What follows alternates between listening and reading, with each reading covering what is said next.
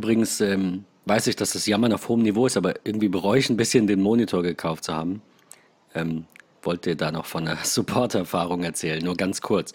Ähm, wenn das MacBook hat ja eine Einstellung, dass der Monitor sich quasi ausschaltet, der, der, das interne Display, dass das schwarz wird dann.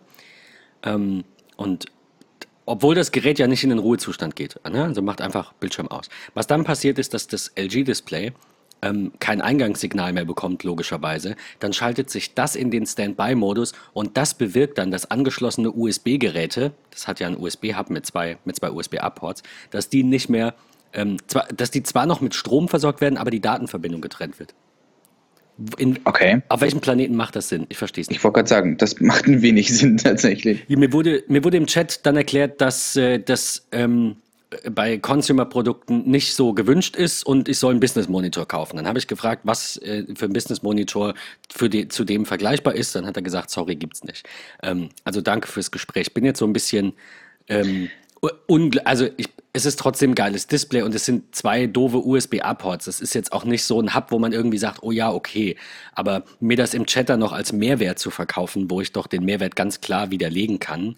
Äh, also klar, man kann da dran Sachen laden, aber die kann ich halt auch an einem, keine Ahnung, Anchor Charger an der Steckdose laden.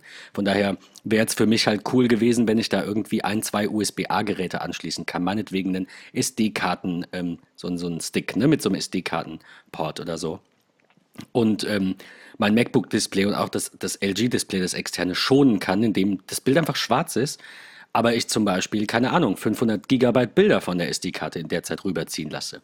Meine Lösung ist jetzt halt einfach, dass das Display vom Mac eben nicht mehr in den, in den Standby geht, wenn ich da was dran habe.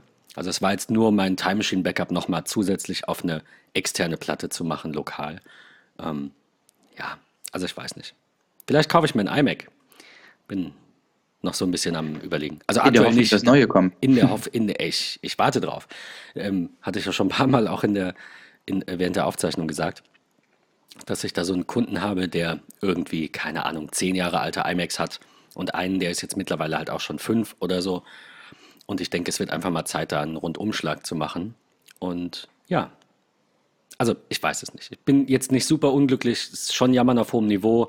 Ähm, ich sehe es schon ein, dass da jetzt halt irgendwie zwei USB-A-Ports wegfallen, die man halt mit einem kleinen Kabel oder keine Ahnung wie auch immer ähm, ja trotzdem abbilden kann. So, es ist jetzt nichts, wofür, also ich hätte den Monitor auch gekauft, wenn er das nicht hätte, weil es einfach schön ist, dass das MacBook über das Display geladen wird.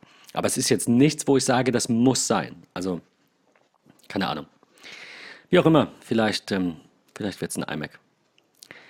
Äh, wir, wir wollten sprechen über sichere Passwörter und über den Safer Internet Day, der am 5. Februar ist. Wusste ich gar nicht. Es hat irgendwie jetzt. Hatte ich auch nicht auf Als wir so im, im MetaMost irgendwie, also ich habe da bestimmt ein oder zwei Meldungen irgendwo gesehen und habe die so ne, überflogen und weggeklickt. Aber in unserem MetaMost haben jetzt einige Hörer. Ähm, wir haben die halt gefragt, worüber wir sprechen wollen, weil Matthias ist in der nächsten Folge voraussichtlich wieder dabei und ähm, wir haben ihm so eine, Themenliste geschickt mit den Dingen, die wir machen wollen. Und er hat sich die Themen rausgesucht, die ihn interessieren. Und das jetzt war nicht dabei. Äh, da, da hat er ähm, gesagt, ne, das hat er nicht in, in seine Liste geschrieben. Und ähm, dann haben wir uns gedacht, wir fragen mal in unserem MetaMost nach, was die Hörer denn hören wollen. Und deswegen sprechen wir jetzt heute darüber. Und einer der, ähm, der, der Hörer, die da angemeldet sind, hat gesagt, äh, hier, es war ja Safer Internet Day, das passt doch super. Ähm, ja, danke für die Info. Hatten wir beide nicht auf dem Schirm. Der, der Safer Internet Day ist so ein, ja, wie soll ich sagen, eigentlich so ein, jährlicher Tag, um eben an die Sicherheit im Internet zu erinnern, mit, mit Aktionen, mit irgendwie, äh, keine Ahnung, 2100 Organisationen und Schulen in, in äh, Großbritannien jetzt, da kommt es, soweit ich es gesehen habe, auch ursprünglich her, äh, die sich halt einfach darüber ähm, austauschen und, und auch dafür nochmal wie soll ich sagen, ähm, das, das nochmal bewerben, wie man das Internet sicher ähm, nutzen kann. Oder Technologie allgemein. Also es das heißt zwar Safer Internet Day, aber ähm, klar, dann, keine Ahnung, da wird dir auch jemand den Tipp geben, dein iPhone mit einem Passcode zu schützen. So, das ist nämlich auch sehr wichtig. Ähm, was, was, Patrick, ist so, wenn, wenn wir an das Thema Passwörter denken, was ist das Erste, was dir einfällt? Das allererste, was mir einfällt zum Thema Passwörter, ist eigentlich wie sicher sind meine Passwörter? Das ist so das allererste, was mir irgendwie durch den Kopf geschossen ist, ähm, als wir äh, drüber sprachen, was wir in der aktuellen Folge heute machen wollen. Und ähm, ich habe mich dann tatsächlich hingesetzt und geguckt, okay, wie sicher sind eigentlich meine Passwörter? Ähm, nutze ich in, äh, für viele Accounts auf einigen Seiten das gleiche Passwort? Ähm, habe ich vielleicht auch tatsächlich Passwörter schon eins, zwei, drei, vier, fünf Jahre nicht geändert. Aus was besteht mein Passwort eigentlich? Sind Sonderzeichen drin? Sind Groß- und Kleinbuchstaben drin? Zahlen und so weiter und so fort. Das war so das, ja, das erste, worüber ich mir äh, Gedanken gemacht habe. Sehr gut, sehr gut. Wir haben, ähm, oder ich habe mal so, so, ein paar Grundlagen für Passwörter, die mir eingefallen sind, habe ich mal notiert. Ähm, Bilder auch von so zwei, drei ähm, Erfahrungswerten, sowohl beruflich als auch privat noch ein bisschen berichten. Und zwar, also was, was, du hast es gerade als, als ersten Punkt schon gesagt. Viele Nutzer verwenden überall das gleiche Passwort oder leicht geänderte Passwörter. Dann ist dein Passwort irgendwie, ich sage jetzt mal Sommer 2019 und in Klammern steht dann immer irgendwie, keine Ahnung, der, der, der vierstellige Aktien, äh, äh, äh, diese Aktien-Name-Tag, äh, keine Ahnung, wie das heißt, ne? also APPL oder was auch immer oder, oder MSFT für Microsoft. So. Das, das wäre jetzt nicht unbedingt eine gute Idee. Das klingt erstmal nach einem sicheren Passwort, es ist eine Klammer drin, vielleicht ist der Anfang groß, die Buchstaben in der Klammer sind alle groß. Ähm, aber erstens ist es nicht sehr lang und zweitens verwendest du halt leicht abgewandelte Passwörter überall. Also wenn ich dieses Passwort bei dir sehe, Winter oder keine Ahnung, Sommer 2019 in Klammern APPL für dein Apple-Konto und ich hätte das irgendwoher bekommen, dann wüsste ich, bei deinem Live-Konto ist es halt Live oder MSFT für Microsoft oder Google oder wie auch immer.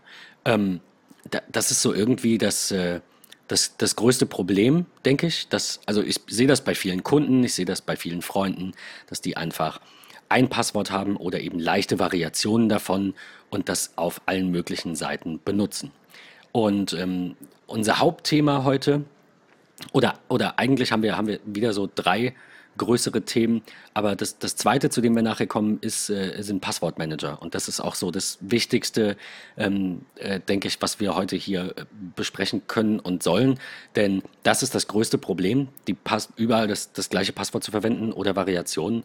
Ähm, Im Zeitalter von Passwortmanagern, also bei mir ist es so, mein, mein Amazon-Passwort ist eine 25-stellige Kombination aus allem Möglichen mit irgendwie fünf Ziffern, fünf Sonderzeichen, Groß- und Kleinbuchstaben und sonst was. Ich Hast das, du das selbst erstellt oder hast du es generieren lassen? Ich habe das generieren lassen. Ja, perfekt. Also das, Sehr da, gut. wie gesagt, das, das ist so irgendwie das, das wichtigste Thema, zu dem wir nachher noch kommen. Aber die, ähm, die, ähm, die, die Frage ist, es passieren ja in letzter Zeit, hört man ja immer wieder von so größeren Passwort-Leaks. Das ist jetzt so, so Thema Nummer eins, mit dem wir mal an das Thema rangehen wollen. Warum ist es überhaupt wichtig, sichere Passwörter zu haben? Denn man, man stellt sich die Frage ja, aber die Frage ist ja nicht der, der Grund. Der ausschlaggebende Grund ist ja, Menschen sagen dir, sind deine Passwörter sicher. Menschen sagen dir, da wurde was gehackt, da wurde was geleakt. Und ich dachte, wir könnten mal so ein bisschen darauf eingehen, was da gerade so in letzter Zeit passiert und, äh, und, und warum und wie. Ich denke, das ist, äh, ist eine ganz wichtige Sache. Also es war jetzt vor, ja. vor kurzem ja so, dass ähm, die, die äh, bezeichnete Collection Number One geleakt ist mit äh, 773 Millionen Datensätzen. Ähm, und danach kamen auch noch ein paar mehr. Also es gab dann noch Collections 2 bis 5, irgendwie 2,2 Milliarden Datensätze. Das sind aber natürlich nicht die ersten Hacks und Leaks. Das ist schon irgendwie, keine Ahnung, seit fünf bis zehn Jahren kriege ich das so mit, dass da immer mal wieder größere ähm, Sammlungen auch, auch auftauchen. Was hast du da so ähm, als, also von diesen früheren Dingen, hast du da noch irgendwas im Kopf, was da so passiert ist? Tatsächlich gar nicht. So. Also weil es mich einfach bis zu einem gewissen Punkt nicht interessiert hat. Bin ich ganz offen und ganz ehrlich. Ähm, das hat mich an einem gewissen Punkt eigentlich nicht so interessiert. Es war immer so, ja, wer oder was will was mit meinen Daten und warum, wieso und weshalb. Und ich habe es immer ignoriert. Ja, das ist so ein, so ein ganz klassischer Fehler, der Gedanke, ach, wer, wer interessiert sich schon für mich? Ähm, ich denke, was was viele andere Themen angeht, ist diese Ansicht vielleicht richtig. Also wenn wir irgendwie, keine Ahnung, du musst jetzt nicht privat dein MacBook irgendwie in den Tresor einschließen, wenn du weggehst. Wer soll da denn bei dir einbrechen? Da interessiert sich keiner für. Aber gerade Digitales ist ja so leicht irgendwie ähm, zu beschaffen und, und irgendwie auszulesen. Und mit diesen Passwörtern kann man was anfangen. Man kann, wenn du überall das gleiche Passwort verwendest und man kommt auf deinen äh, E-Mail-Account, auf dein E-Mail-Passwort, dann äh, kann man ohne Probleme das, ähm, die, die, Passwörter anderer Dienste zurücksetzen. Weil wenn ich in deinem E-Mail-Konto drin bin, dann ähm, sage ich einfach Passwort vergessen, kriege eine E-Mail, setze das zurück. Idealerweise ändere ich erstmal das Passwort des E-Mail. Ähm, der, der, der, des E-Mail-Kontos, dann hast du nämlich keinen Zugriff mehr drauf. Du kriegst es dann ja. zwar direkt mit, weil iPhone, iPad, Mac, Windows-Rechner, was auch immer, sagt dir dann ja, dein Passwort ist falsch und du wunderst dich. Aber trotzdem kann ich dann erstmal, ich sage jetzt mal, ein bis zwei Stunden ungestört arbeiten, bis du das Problem behoben hast. Und bei jemandem, der nicht ständig am Computer ist und der vielleicht, keine Ahnung, irgendwo einen ganz normalen 9-to-5-Job hat, der bemerkt das vielleicht erst abends. Also Menschen, die halt nicht ständig Oder auch Smartphone erst greifen. Wochen später. Oder auch erst bei Menschen, die das seltener nutzen, Wochen später. Trotzdem habe ich dann in dem Fall schon Zugriff auf den E-Mail-Account und auch nur noch ich setze alle Passwörter zurück, komme vielleicht dann an irgendwelche anderen Daten. Es hört ja an der Stelle auch nicht auf. Also ähm, jetzt, ohne dass das in den, in den Shownotes steht, leider, weil mir das jetzt gerade erst spontan einfällt. Aber es gibt ja so ein paar Tricks, ähm, mit denen man dann auch irgendwie sich Geld erschleichen kann. Also das, das Erste, was mir einfällt, ist, ich kriege in letzter Zeit immer E-Mails, äh, dass ich auf irgendwelchen Schmuddelseiten wäre und so. Ähm, ich glaube, die, die, da ging gerade eine Welle rum, da hat mich letztens nämlich auch ein Kunde angesprochen. Und da stehen dann halt irgendwelche Passwörter drin. Ich habe mir die Mail jetzt mal ausführlich durchgelesen, weil ich verstehen wollte, es ist immer so, immer so die Annahme, wenn man sich auskennt, sagt man, wer ist denn so blöd und fällt da drauf rein. Aber Angst zieht. Also wenn ich dir eine Mail schreibe und sage, ähm, keine Ahnung, ich habe dich dabei gefilmt, wie du eine andere zu lange umarmst und ich erpresse dich jetzt damit und ich schicke dir quasi das Bild mit, dann sagst du ja auch erstmal, oh, vielleicht ist da ja was dran. Und da in diesen E-Mails halt häufig ein Passwort steht, das man wirklich mal verwendet hat, das eben aus diesen geleakten Sammlungen kommt, ist da vielleicht das gar nicht so abwegig, dass da der unbedarfte Nutzer, der sich mit dem Thema nicht auseinandersetzt, erstmal denkt, oh, da hat jemand ein Passwort von mir, was hat er denn noch alles? Ich zahle mal lieber. Das ist so irgendwie ähm, die, die, die größte Problematik. Und was es noch gibt, sind halt solche, ich weiß nicht, Enkeltricks, dass man dann irgendwie ähm, irgendwen anruft und sagt, ich brauche da jetzt Kohle ähm, oder keine Ahnung, letztens habe ich gelesen, dass tatsächlich ein größerer Betrag, ich weiß nicht, ob es waren keine Millionen, es waren ein paar zigtausend Euro, ähm, bei einer Firma abhanden gekommen sind, weil jemand mit der vermeintlichen Privatadresse des Geschäftsführers einen Zahlungsauftrag gegeben hat. Natürlich muss man sagen, da kommt eine Verkettung sehr unglücklicher Zustände zusammen und selbstverständlich sollte Personal das irgendwie auf äh, die Buchhaltung oder irgendwie die Konten von der Firma zugreifen kann, das am besten irgendwie, keine Ahnung, monatlich geschult bekommen. Aber wenn du, du kriegst jetzt eine E-Mail von deinem Chef, du hast jetzt Angst, deinen Job zu verlieren, weil der sagt, überweis mir schnell Geld dahin, ich brauche das. Und du denkst, die kommt von deinem Chef weil irgendwer seine private E-Mail-Adresse irgendwie rausbekommen hat und, äh, und da E-Mails äh, faked. So. Also gerade was irgendwie den E-Mail-Account angeht, will ich sagen, ist das, denke ich, eine absolut wichtige Sache, den gut, gut abzusichern. Und dazu kommen wir nachher. Ähm, weil, wie gesagt, wenn ich da drin bin, schließe ich dich erstmal aus und dann ziehe ich alles ab, was ich kann. Und wenn ich da keinen direkten Vorteil von habe und irgendwie, keine Ahnung, Lizenzcodes von dir auslese oder dich irgendwie erpresse äh, oder was auch immer, dann kann ich das vielleicht mit anderen tun, mit deinen Daten. Ich kann auf deinen Namen irgendwo bestellen, ich kriege deine Postnummer, ich kriege vielleicht Pins raus von, von so einer Karte. Und ähm, viele Systeme sind nicht so sicher, wie sie manchmal ähm, sich verkaufen. Also gerade fällt mir jetzt ein, bei diesen Post, ähm, äh, hier Packstationen, gab es ja auch mal so, oh, eine, ja. so eine Methode. Da, ja. Weißt du noch, wie das war? Ich habe es nicht ganz im Kopf, aber man konnte Nee, aber genau Pakete das habe ich letztens auch gerade gesehen. Genau, fremde Pakete irgendwie abziehen. Ähm, ich weiß gar nicht genau, wie das war. Ich glaube, das war die Umstellung von den ähm, von diesen Chips auf den Karten zu dem äh, zu dem Barcode. Ge genau, so ja, exakt. Das ja, die genau diese Richtung. Umstellung war das gerade und dann irgendwie so eine durch Zufall generierte Nummer irgendwie hat einem die Möglichkeit geboten, dann äh, daran zu kommen. Das war echt eine, eine strange Geschichte. Ich habe das aber auch tatsächlich gerade letzte Woche irgendwo gesehen und nur kurz überflogen. Fand ich aber schon ganz abgefahren. Ja, das ist, ist ähm, geht nicht. Aber ähm, ich habe da vorhin drüber nachgedacht, weil äh, wir auch noch ein, zwei Links haben zu einer kleinen Problematik, die gerade Macs betrifft, dass man da mit einem Programm ohne irgendwie Root-Zugriff alle Passwörter auslesen kann. Ähm, ich habe mir vorhin Gedanken dazu gemacht, dass wahrscheinlich sehr viele Menschen sagen, das darf Apple doch nicht passieren. Apple kommt immer hier Sicherheit, Privatsphäre. Und mir ist vorhin, als ich ein bisschen drüber nachgedacht habe, aufgefallen, wie schwachsinnig diese Assoziation ist, zu sagen, nur weil jemand für etwas steht, macht er nie Fehler. Also ich, ich so meine Analogie war, mein, mein, meine, mein Gedanke ging dann dahin. Ähm, ich habe bei einigen früheren Arbeitgebern die Problematik gesehen und mitbekommen und erzählt bekommen, auch von den Chefs persönlich, dass die teilweise die Kunden verarschen. So, nur weil ich jetzt sage, okay. ich mache das auf, also da gab es dann einmal so einen Satz wie, äh, sobald, solange der Kunde einen, einen, Wartungsvertrag unterschrieben hat oder einen Leasingvertrag, ist er mir scheißegal. Ist tatsächlich so gefallen bei einem ehemaligen okay. Geschäftsführer. Und der andere hatte irgendwie gesagt, ähm, wenn ich, äh, ich hatte ihn darauf angesprochen, warum wir irgendwie Drucker verkaufen mit Nachbautoner. Dann hat er gesagt, der Kunde hat sechs Monate Gewährleistung. Bei Geschäftskunden schließe ich die so weit aus, wie ich kann. Und ähm, wenn der Drucker danach kaputt geht und die Garantie dann nicht mehr greift, ist mir das egal. So. Ähm, nur weil ich das nicht mache und sage, ich stehe dafür, dass ich offen und ehrlich mit Kunden spreche und denen die Wahl lasse und sage, ich weiß, Toner sind teuer, aber wenn du Nachbau nimmst, kann der Drucker kaputt gehen, ist deine Entscheidung. Bedeutet ja nicht, dass ich nicht trotzdem Fehler mache oder dass der Kunde mal bei mir, obwohl ich denke, dass ich ganz fair bin, was die Preisgestaltung angeht, doch mal einen höheren Preis zahlt als woanders. Also nur weil ich für, für etwas stehe, heißt es ja nicht, dass ich perfekt bin. So. Und ähm, nur weil Apple dafür steht, dass Privatsphäre und Sicherheit an erster Stelle kommen, heißt es nicht, dass da eben nicht auch was passieren kann. Von daher sollte man immer davon ausgehen, dass egal was jemand erzählt und egal wie wichtig jemandem Sicherheit und Privatsphäre ist, auch Apple ähm, durchaus in der Vergangenheit mal oder eben auch jetzt ähm, Sicherheitslücken hat oder hatte. Und die Frage, die wir uns stellen jetzt in der Folge ist, wie kann man sich dagegen schützen? Was kann man machen, dass man eben nicht in so einer Sammlung ähm, auftaucht? Patrick, du hast es gesagt, ähm, ja. verschiedene Passwörter verwenden.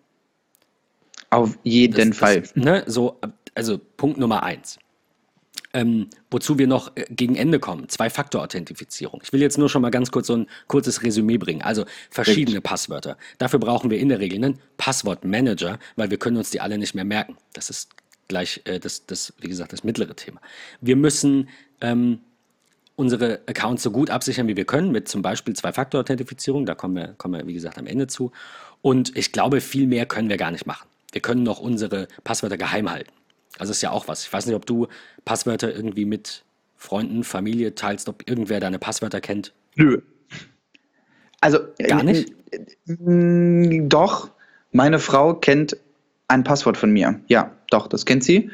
Äh, was ich auf zwei Seiten verwende, die im Notfall in Anführungsstrichen äh, genutzt werden könnte, um dort dann die Accounts zu löschen, falls man tot umkippt oder sonstiges.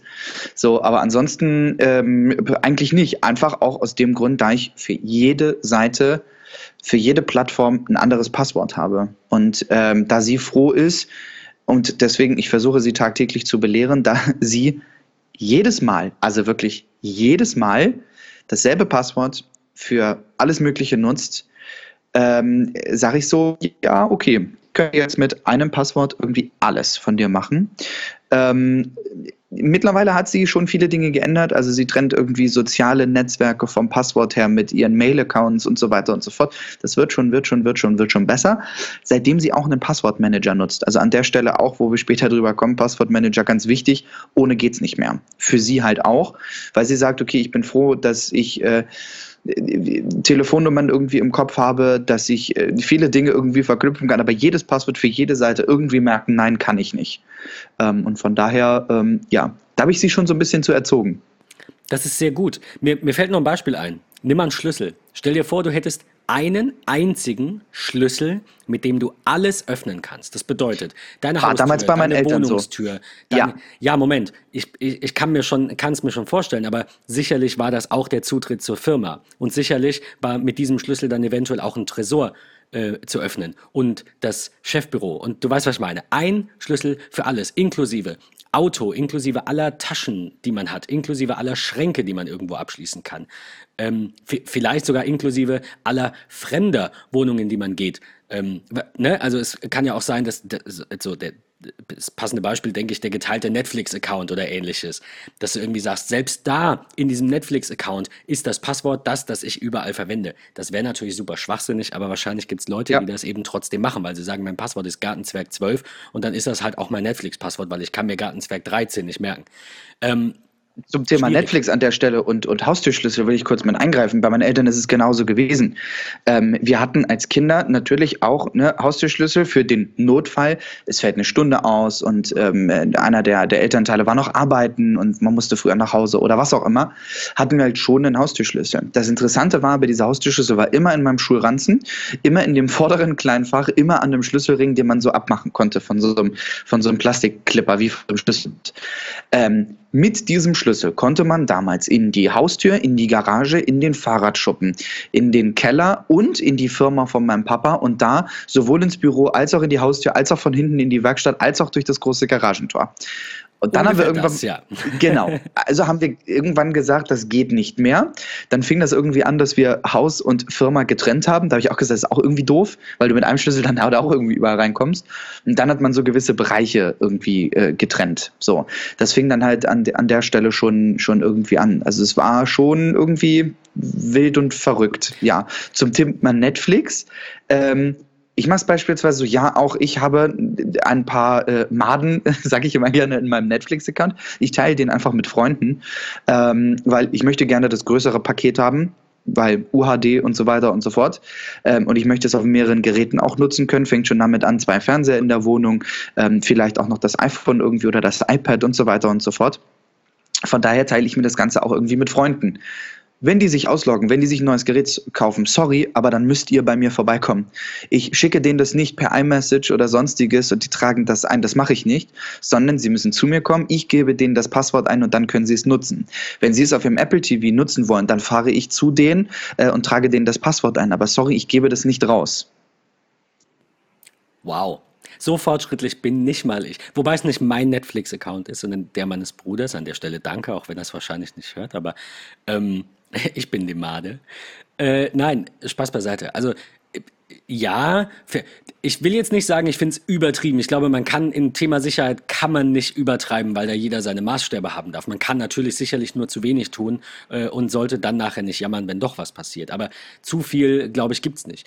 Ähm, also wir haben das so, dass wir ähm, ein One Password Families haben. Da kommen wir nachher zu. Ich muss heute ja. noch mal ein kleines bisschen ausholen und One Password sehr loben, weil ich sehr zufrieden bin.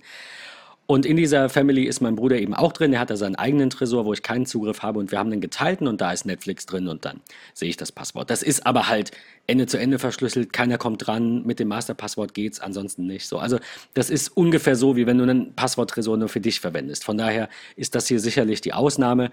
Aber ja, du hast recht. Ich tue mir auch immer schwer, Passwörter an Kunden via E-Mail zu verschicken.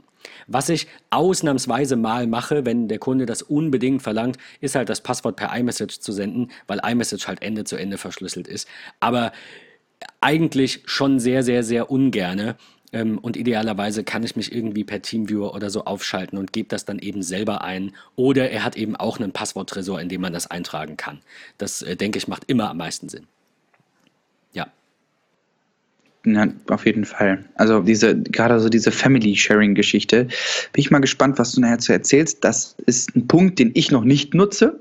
Ähm, ich nutze One Password, wo wir gleich ja auch drüber sprechen werden. Ähm, aber lange, lange, lange, lange nicht so in den Funktionen, wie, äh, wie es gibt. Ich glaube, äh, ich nutze fast alle. Also ich, kenn, ich kann, ja. will jetzt auch nicht behaupten, ich kenne es auswendig, aber mir sind einige Dinge äh, aufgefallen, die eben wahrscheinlich weniger Menschen nutzen. Deswegen will ich da noch mal ein bisschen ähm, ein bisschen ausführlicher nachher was zu sagen. Aber wir kommen noch mal ganz kurz, kommen wir noch mal zurück zu den zu diesen äh, äh, Data, Data Breaches. Also was bedeutet das und was heißt eigentlich Hack und was ist ein Leak und warum? Und also was mir immer auffällt ist, äh, gerade letztens haben mich eben zwei Kunden auf diese Collection Number One ange, angesprochen, weil ähm, das eben auch beim Stern, beim Spiegel, wo auch immer überall irgendwie in den Medien war, weil das jetzt mal was richtig Großes war und sehr viele Nutzer betroffen waren. Und die haben gesagt, meine E-Mail-Adresse wurde gehackt. Das würde für mich jetzt technisch erstmal bedeuten, jemand hat sich Zugriff auf das E-Mail-Konto verschafft. Ähm, also was hier passiert ist, ist, ähm, wenn man nicht selbst irgendwie Opfer eines Hacks geworden ist, also direkt gehackt wurde, also deine Geräte angegriffen wurden, dann würde ich jetzt, man darf mich gerne korrigieren, falls ich da falsch liege, bin jetzt kein Chaos Computer Club Mitglied und beschäftige mich rund um die Uhr mit dem Thema Hacken. Aber ein Hack ist für mich eben der, der Angriff an sich, der, der diese Daten dann abzieht. Wenn mein Passwort und meine Daten aber nicht von mir kommen, sondern zum Beispiel von einem äh, äh, Hack, der Amazon gegenüber angewandt wurde oder eBay oder wem auch immer, dann ist das ein Leak. Also Leak heißt ja nur, heißt ja nur Leck, ja, geleakt heißt ja einfach nur, dass es irgendwo abgezogen wurde und dann veröffentlicht. Ähm, äh, ich versuche das zu differenzieren, weil ich, ich, keine Ahnung, eine Kundin meinte auch irgendwie, sie kriegt E-Mails von Scanner deren Domain. Warum da der, der Scanner gehackt wurde. Da habe ich gesagt, da wurde gar nichts gehackt. Erstens kann jeder Mensch E-Mails in, in jedem Namen verschicken. Das, so funktioniert E-Mail halt leider einfach. Ähm, äh, und, und äh, ja, und zweitens äh, habe ich Monitoring auf diesem, auf diesem Server und das, das kann nicht passieren, das würde ich mitkriegen, weil dann müsste der ja irgendwie ganz viele E-Mails an Genau, richtig. Also, du, also, genau, du siehst genau. dann irgendwie diagrammartig sozusagen, da ist ein Riesenanstieg, da werden jetzt auf einmal, keine genau. Ahnung, 500 E-Mails äh, verschickt richtig. und das ist nicht der erste des Monats, also es sind keine irgendwie Rechnungen, die an Kunden rausgehen oder so. Das ist, haben wir uns darüber unterhalten oder, oder hast du dir das Tatsächlich ganz kurz, ja, ah, wir haben uns ah, okay. tatsächlich noch kurz darüber unterhalten, aber das ist auch etwas, was ich immer so denke. Genau. Also es gibt immer Anzeichen dafür, dass es zu bestimmten Hauptzeiten, sag ich mal, ähm, äh, Mails gibt. Also ja, wir, wenn wir, ich wir jetzt hatten halt tatsächlich den Fall, dass die Rechnungen verschickt haben und plötzlich kriegen die eine Meldung, dass keine E-Mails mehr rausgehen können, weil ich kurz vorher, also im letzten Monat davor, ne, nach den vorherigen Rechnungen erst ähm, die Grenzwerte auf dem Server definiert habe und habe jetzt einfach mal genau. festgelegt, genau. dass ein Abonnement, das bedeutet ein Kunde, der kann auch mehrere Domains drin haben, der kann maximal 500 E-Mails pro Stunde verschicken, was schon sehr hoch ist. Ähm, ich wollte gerade sagen, das ist ich denke, schon sehr, ich werde die ja. Grenzen auch noch, ich muss mal schauen, ob ich irgendwie die Anzahl der E-Mails äh, tracken kann für einen gewissen Zeitraum, damit ich so ein Gefühl dafür kriege, wie viel E-Mails der Durchschnittskunde verschickt. Und dann sollte ich die Limits runtersetzen. Aber wenn da was gehackt ist und dann Spammer auf irgendeinem äh, Offshore-Server irgendwo, äh, keine Ahnung, auf irgendwelchen Inseln, hat da irgendwie. Patrick, deine deine E-Mail-Adresse, Patrick Rusch, schieß mich tot, so, ja. dann äh, kann der darüber zig Millionen E-Mails natürlich verschicken und würde das auch tun. Wer, welcher Spammer würde drei Mails verschicken? Das machen die ja zuhauf. Dann äh, blockt er das und dann kriege ich das natürlich mit. Von daher besteht da natürlich kein Grund zur Sage. Also Hacks und Leaks haben wir geklärt. Ähm, bei dieser Collection Number One, jetzt nur ganz kurz zusammengefasst, ist es halt so, dass sehr, sehr, sehr viele einzelne Dienste ähm, Passwörter nicht gut abgesichert haben und die es eben eine Sammlung ist ähm, aus diesen verschiedenen Datenbanken. Also in dem Originalbeitrag, der da irgendwo, ich weiß gar nicht wo, im Darknet oder im in sichtbarem Web, ich weiß es nicht, genau, ja, auf, auf ja. Mega, genau, auf, auf äh, Mega hier von, von Kim.com veröffentlicht wurde, waren es 12.000 separate Dateien, 87 Gigabyte Daten und ähm, wir verlinken euch das von troyhunt.com, da ist so ein Screenshot drin, da, da seht ihr, dass da zig, also ich weiß nicht, hier steht jetzt kein keine Ordneranzahl, aber da stehen extrem viele äh, URLs drin, zum Beispiel äh, koreaforever.net. In Klammern steht dann 37.123. Ich gehe jetzt davon aus, das ist die Anzahl der Datensätze, die von dieser Webseite abgegriffen ja. wurden. Dann gibt es hier islandpages.com, in intergame.ro. Also das waren einfach ganz, ganz, ganz, ganz viele, teilweise kleine. 30.000 ist ja jetzt keine Menge. Ähm, kleine Anbieter, die da irgendwie gehackt wurden und das wurde dann zusammengefasst in diesem Leak.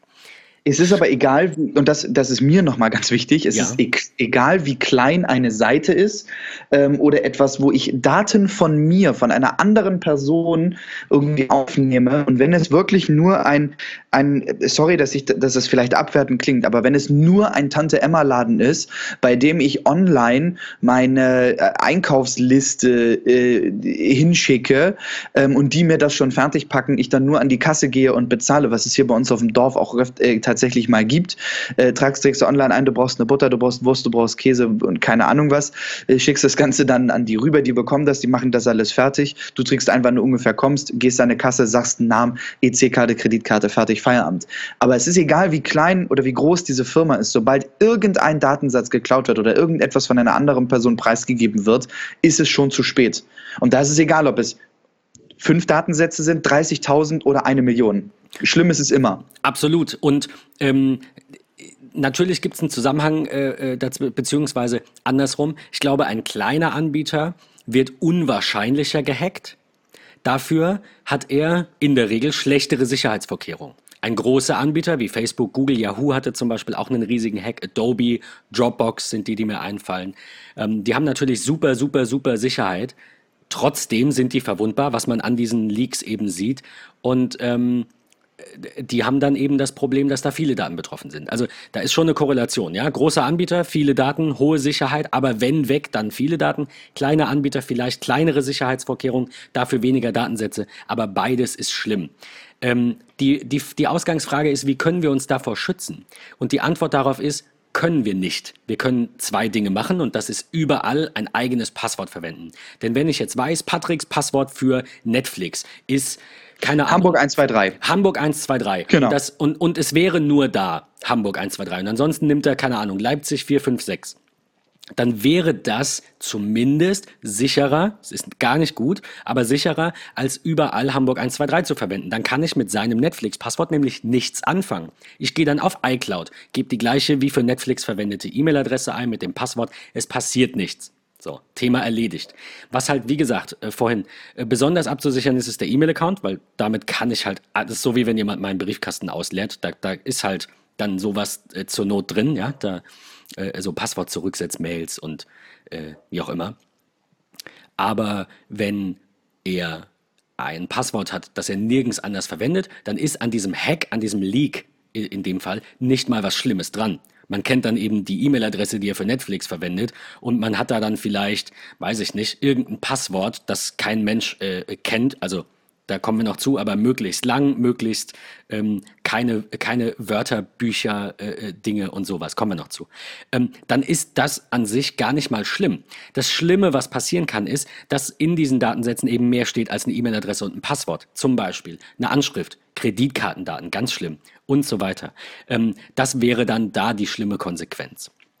Aber auch da gilt, wenn wir die Chance haben, unseren Account besser abzusichern, und da kommt dann die Zwei-Faktor-Authentifizierung ins Spiel, sollten wir das tun, denn dann ist es unwahrscheinlich, dass jemand über unsere Daten irgendwie daran kommt. Dann kann es halt nur noch eine Fehlfunktion oder eine, eine, ähm, eine Sicherheitsfehlfunktion, irgendein Bug, wie auch immer, im, ähm, im System des Anbieters sein. Und das, davor können wir uns nicht schützen. Also die, äh, unser, unser Text für die Folge ist vielleicht so ein kleines bisschen Clickbait, weil wir, die Antwort ist, geht nicht. So, wir können uns ja. nicht, nicht, es, es gibt, hundertprozentige Sicherheit gibt es nicht. Die gibt es nirgends. Die hat man nie. Äh, das ist ganz wichtig, dass äh, da dann auch nicht irgendwie zu sagen, jetzt wurde, keine Ahnung, jetzt hat Apple hier eine Lücke, ich gehe zu Microsoft, ja, dann hat Microsoft eine Lücke. Das ist das gleiche wie äh, die Telekom hat heute schlechtes Netz, was ein Kackladen, ich gehe woanders hin. Überall hat irgendwer mal schlechtes Netz. Also es gibt so Dinge, die, die können wir versuchen einzuschränken, indem wir uns versuchen, auf gute Anbieter zu verlassen, aber auch bei denen kann eben mal was schiefgehen. Das vielleicht so als, als kurzes Fazit für dieses Vorwort noch. Wer nach unserer Folge noch ein bisschen mehr dazu wissen möchte, wie man sich ähm, dafür schützen kann, da haben die äh, Herren von der Heise Show noch ein bisschen was zusammen, äh, zusammen ge, ge, gevideot tatsächlich. Ähm, ne, mit dem Titel Nach dem Passwort liegt, wer gut. schützt uns, wie schützen wir uns? Ich habe es mir nicht angeschaut, weil ich glaube. Ich du hast was, du hast es, du hast reingeguckt? Ich habe in der Bahn tatsächlich mal kurz reingeguckt, ja. Waren da neue Tipps drin? Ist da irgendwas, wo du sagst, oh, das müssen wir unbedingt noch erwähnen? Ja, da waren neue Tipps drin, aber nicht für uns, weil wir uns damit befasst haben, weil wir wissen, wie wichtig eigentlich das Arbeiten mit Passwörtern, mit Accounts, mit eigenen Daten ist.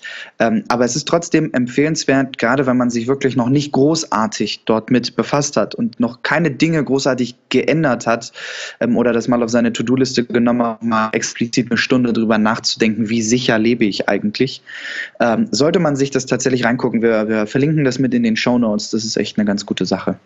Ich wollte, fällt mir gerade auf, wo ich in die Shownotes gucke, ich wollte noch eine kurze Story erzählen mit äh, Passwörtern und Anbietern. Und zwar hat eine Kundin mich jetzt eben angesprochen auf diesen Data Breach und ich habe ihr das erstmal erklärt, wie das funktioniert und dass sie sich keine allzu großen Sorgen erstmal machen muss. Dann haben wir nachgeschaut, wo ihre Passwörter mit One Password, das erkläre ich nachher, wie das funktioniert. Das ist so für mich irgendwie das Hauptargument, One Password zu nutzen, ist dieser sogenannte Watchtower, der eben sowas überwacht. Und wir haben, ähm, haben One Password überprüfen lassen, welche ihrer Passwörter in dieser Sammlung auftauchen. Und das waren dann zwei Stück und das waren sechs oder sieben betroffene Seiten. Und dann konnten wir auf jeder Seite dieses Passwort eben zurücksetzen. Ich habe erklärt, wie sie das in OnePassword dann auch korrekt speichert und dass sie damit besser umgehen kann vielleicht als, als vorher. Und es gab aber einen, äh, einen kleinen Händler, der ähm, das Passwort einfach im Klartext geschickt hat. Also wenn du da auf Passwort vergessen gehst, dann kommt keine, kein Link per E-Mail, bitte änder das oder kein Feld, bitte gib hier ein neues ein oder was auch immer sondern einfach das Passwort im Klartext. Und ähm, Patrick, ich habe dich da in BCC gesetzt, du weißt, worum es geht. Ich habe dann eine wirklich freundliche E-Mail an den Anbieter geschrieben, habe gesagt, Leute, wir haben hier ein Problem. Hier ist eine Kundin und die begeht da ein paar äh, Datenschutzverstöße. Also da war auch auf der Seite kein ordentliches Impressum, es gibt keine Datenschutzerklärung. Es findet auch ähm, genau, Handelsregister und so weiter und so fort. Es, es fehlte irgendwie alles. Ich habe dann nachgeschaut und immerhin rausfinden können, dass es eine GmbH ist. Also die sind auch definitiv zu ein bisschen mehr verpflichtet als nur eine Adresse. Ähm, dann dann gab es eben, wie gesagt, keine Datenschutzerklärung. Äh, die, dieses Kundenportal, diese Seite, auf der man dieses Passwort zurücksetzen konnte, hatte kein SSL-Zertifikat. Das ist halt, äh, keine Ahnung, spätestens, aber war auch schon früher so, aber spätestens seit der Datenschutzgrundverordnung ging das ja irgendwie durch ähm, durch alle Medien und durch alle Facebook-Gruppen und schieß mich tot. Also man muss das mitbekommen haben, dass man so ein Zertifikat braucht. Ich schätze, das wurde da tatsächlich einfach nur vergessen. Deswegen habe ich da erstmal ganz freundlich nachgefragt. Ja. Ähm, da ich keine Antwort bekommen habe, habe ich dann nochmal eine E-Mail hinterhergeschickt und habe einen ganz, ganz freundlichen Anruf bekommen, äh, beziehungsweise gehabt mit einer ähm, Dame, ich weiß nicht genau, welche Position sie da hatte, aber wahrscheinlich ein kleines bisschen höher, vielleicht, keine Ahnung, Presse oder Chefin oder Sekretariat oder irgendwie sowas.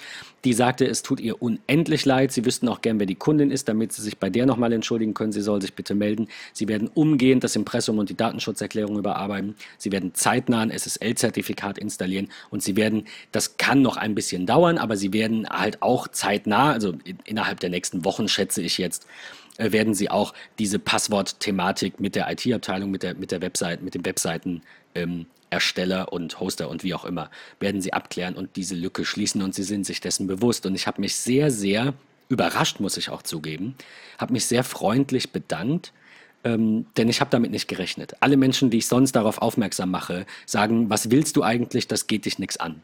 Und ich kann es an dieser Stelle, ich hoffe, dass es vielleicht den einen oder anderen ähm, zum Umdenken anregt, der vielleicht das auch so sieht. Ich kann an dieser Stelle nur sagen, ich bin so lange entspannt, wie es nicht um meine Daten geht. Also in dem Fall hat die Kundin natürlich oder hätte die Kundin natürlich zu entscheiden, ob man dagegen vorgeht. Aber das sind Dinge, die definitiv unter Strafe stehen und das ist auch gut so. Wir sprechen zwar nur von einem Bußgeld. Aber wenn ich jetzt so einen Bußgeldbescheid über 10.000 Euro bekäme, fände ich das jetzt auch nicht prall. Deswegen versuche Richtig. ich, so viel wie möglich schon mal proaktiv zu machen in der Hinsicht. Und wenn mich jetzt jemand anschreibt und freundlich sagt, hey, wie sieht's denn da aus? Hast du mal darüber nachgedacht?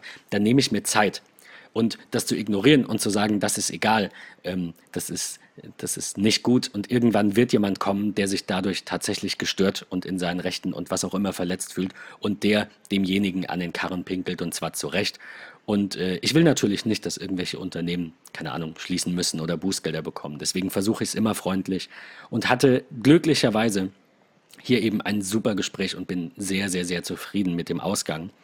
Aber habe es halt anders erlebt. Deswegen an der Stelle vielleicht nochmal kurz der erhobene Zeigefinger. Das ist wichtig, dass sowas ähm, Unfassbar. sowas wichtig. ernst nimmt, denn sonst sind diese Passwörter dieser Kunden und wer weiß was noch, Bestellhistorie, Bankdaten, was auch immer da noch auf diesem Server eventuell liegt, dann eben in der Collection Nummer 6 oder 20 oder 50 drin. Und das wollen wir nicht. Ähm, wer an dieser Stelle ganz kurz noch vorab, bevor wir zu den Passwortmanagern kommen. Wer überprüfen möchte, ob er in so einem Data Breach drin ist, geht auf die Seite haveibeenpwned.com. Das verlinken wir euch. Ähm, da könnt ihr schauen, ob ihr in einem, also die, die nehmen diese Datensammlungen und packen die in eine riesige Datenbank und ähm, ihr gebt eure E-Mail-Adresse ein und die sagen euch, ja, das ist da drin. Also der, die speichern natürlich keine, also die speichern die Passwörter auch, aber die zeigen sie natürlich nicht an. Ähm, das heißt, wenn ihr da eure E-Mail-Adresse eingebt, kriegt ihr einfach eine Auflistung. Bei mir war das zum Beispiel, keine Ahnung, Adobe 2013, Dropbox 2014. Ähm, und dann wisst ihr die Passwörter, die ich damals verwendet habe. und eventuell auch die und die Daten, steht da auch dabei, also Adressen und Bankdaten, die sind abhanden gekommen. Dann äh, könnt ihr euch entsprechend da ähm, damit auseinandersetzen, Passwörter ändern, schauen, welche Daten hattet ihr da angegeben, keine Ahnung, vielleicht der Bank Bescheid geben, wie auch immer. Sehr Aber gut. wir müssen zu den Maßnahmen kommen, ähm, die man unbedingt, unbedingt umsetzen muss. Und zwar Thema Nummer eins, Passwortmanager. Ähm, es ist, es, das klingt immer so anstrengend, finde ich. Also ich verstehe das auch Kunden, ah, das ist ja. lästig, da muss ich was installieren, da muss ich, oh Gott, und dann kostet das auch noch Geld. Und aber ich meine, am Ende geht es um Geld und Daten. Und Daten sind irgendwie das neue Öl so. Und, und ich finde, selbst ein, selbst ein Passwortmanager im Abo, selbst für 10 Euro im Monat, ist eine super Investition äh, in die Sicherheit. Also ich, ich weiß ziemlich sicher, dass äh, mir niemand irgendwo irgendwelche Daten klauen kann. Also jetzt so Passwörter und ähm, außer natürlich, indem man Anbieter hackt. Klar, ich habe kein, keine Einsicht und gar keine Ahnung von den ganzen Sicherheitsvorkehrungen, die Netflix trifft, äh, zum Beispiel. Von daher äh, klar, dagegen kann ich nichts machen. Aber ich kann, wie du schon sagtest, überall ein eigenes Passwort verwenden und dann habe ich eben ein Masterpasswort, ein einziges Passwort, das ich hoffentlich niemandem sage, ähm, mit dem ich dann eben an diese Liste komme. Wir als Mac-Nutzer haben da irgendwie als erste Anlaufstelle immer den iCloud-Schlüsselbund im Kopf. Was sind denn deine Erfahrungen so mit, mit iCloud und dem iCloud-Schlüsselbund? du, du grinst schon. Ja, ich grinse aus äh, einem Grund, weil er wurde damals angeboten. Ich habe gesagt, ja, sicher, mache ich. Äh, alles irgendwie rein und äh, fertig. Und ähm, okay, die, die liegen da halt drin. Es ist eine super tolle Sache, gerade auch wenn ich an die Face ID denke. Ich gehe auf eine Internetseite, ich habe dort den Login-Bereich rein. Ich sehe in meiner Tastatur oben in der Vorschlagsliste, hey, wow, du hast dein Passwort gespeichert. Klicke bitte drauf, so, äh, Face ID, Bums, E-Mail-Adresse, Passwort ist drin. Ich muss mir keine Gedanken mehr drüber machen, fertig. Super Sache, definitiv. Bietet mir allerdings nicht ganz so viele Möglichkeiten wie die ein oder andere Alternative, die wir gleich ja noch erzählen werden. Ähm, mein Problem ist, ich habe dort immer noch Zugänge drin, die nicht in meinem One Password sind. Ähm, das muss ich immer noch mal, es steht auf meiner To-Do-Liste, leider Gottes schon seit längerer Zeit, aber ich muss es von dort mal umziehen. Das ist ein ganz wichtiger Punkt. Vorweg, und das ist mir nochmal ganz wichtig, was ich auch nochmal äh, raushauen möchte. Ich erlebe es immer und immer wieder, ob es Familie ist, ob es Kunden sind, ob es Bekannte sind, Freunde, was auch immer. Ja, es ist praktisch, der Schlüsselbund. Da ist es dann drin. Trotzdem wäre schon irgendwie das Merken von Passwörtern eine ganz praktische Sache ja, Face ID zum Kaufen von Apps äh, oder Runterladen von kostenfreien Apps ist eine tolle Sache, aber ihr braucht dort euren Zugang. Es bringt nichts, seine 500 Passwörter in One Password reinzukloppen und ihr vergesst dann euer Master-Passwort. So, das ist halt nicht ganz so schlau. Und ich erlebe es wirklich immer und immer wieder. Das Geweine ist groß, man muss das Passwort zurücksetzen, seine Apple ID, weil man kommt da nicht mehr dran, weil das war doch immer so schön. Ich habe meinen Finger aufgelegt und das wurde dann einfach von meiner Kreditkarte abgebucht und das war alles toll und alles schön. Dann kommt das neue Telefon, dann muss man sich damit einloggen. Just saying, Riesenproblem. Und eine Account-Wiederherstellung für das Passwort kann richtig, richtig lange brauchen. Das ist doof. Jetzt hat es bei mir gerade im Hintergrund äh, gebimmelt. Aber gut. Ge äh, gerade gerade ähm, erlebt mit einem iPad, das diesen Activation Lock mit irgendeiner äh, ja. fremden e- E-Mail-Adresse hat und die Dame weiß weder die E-Mail-Adresse noch das Passwort.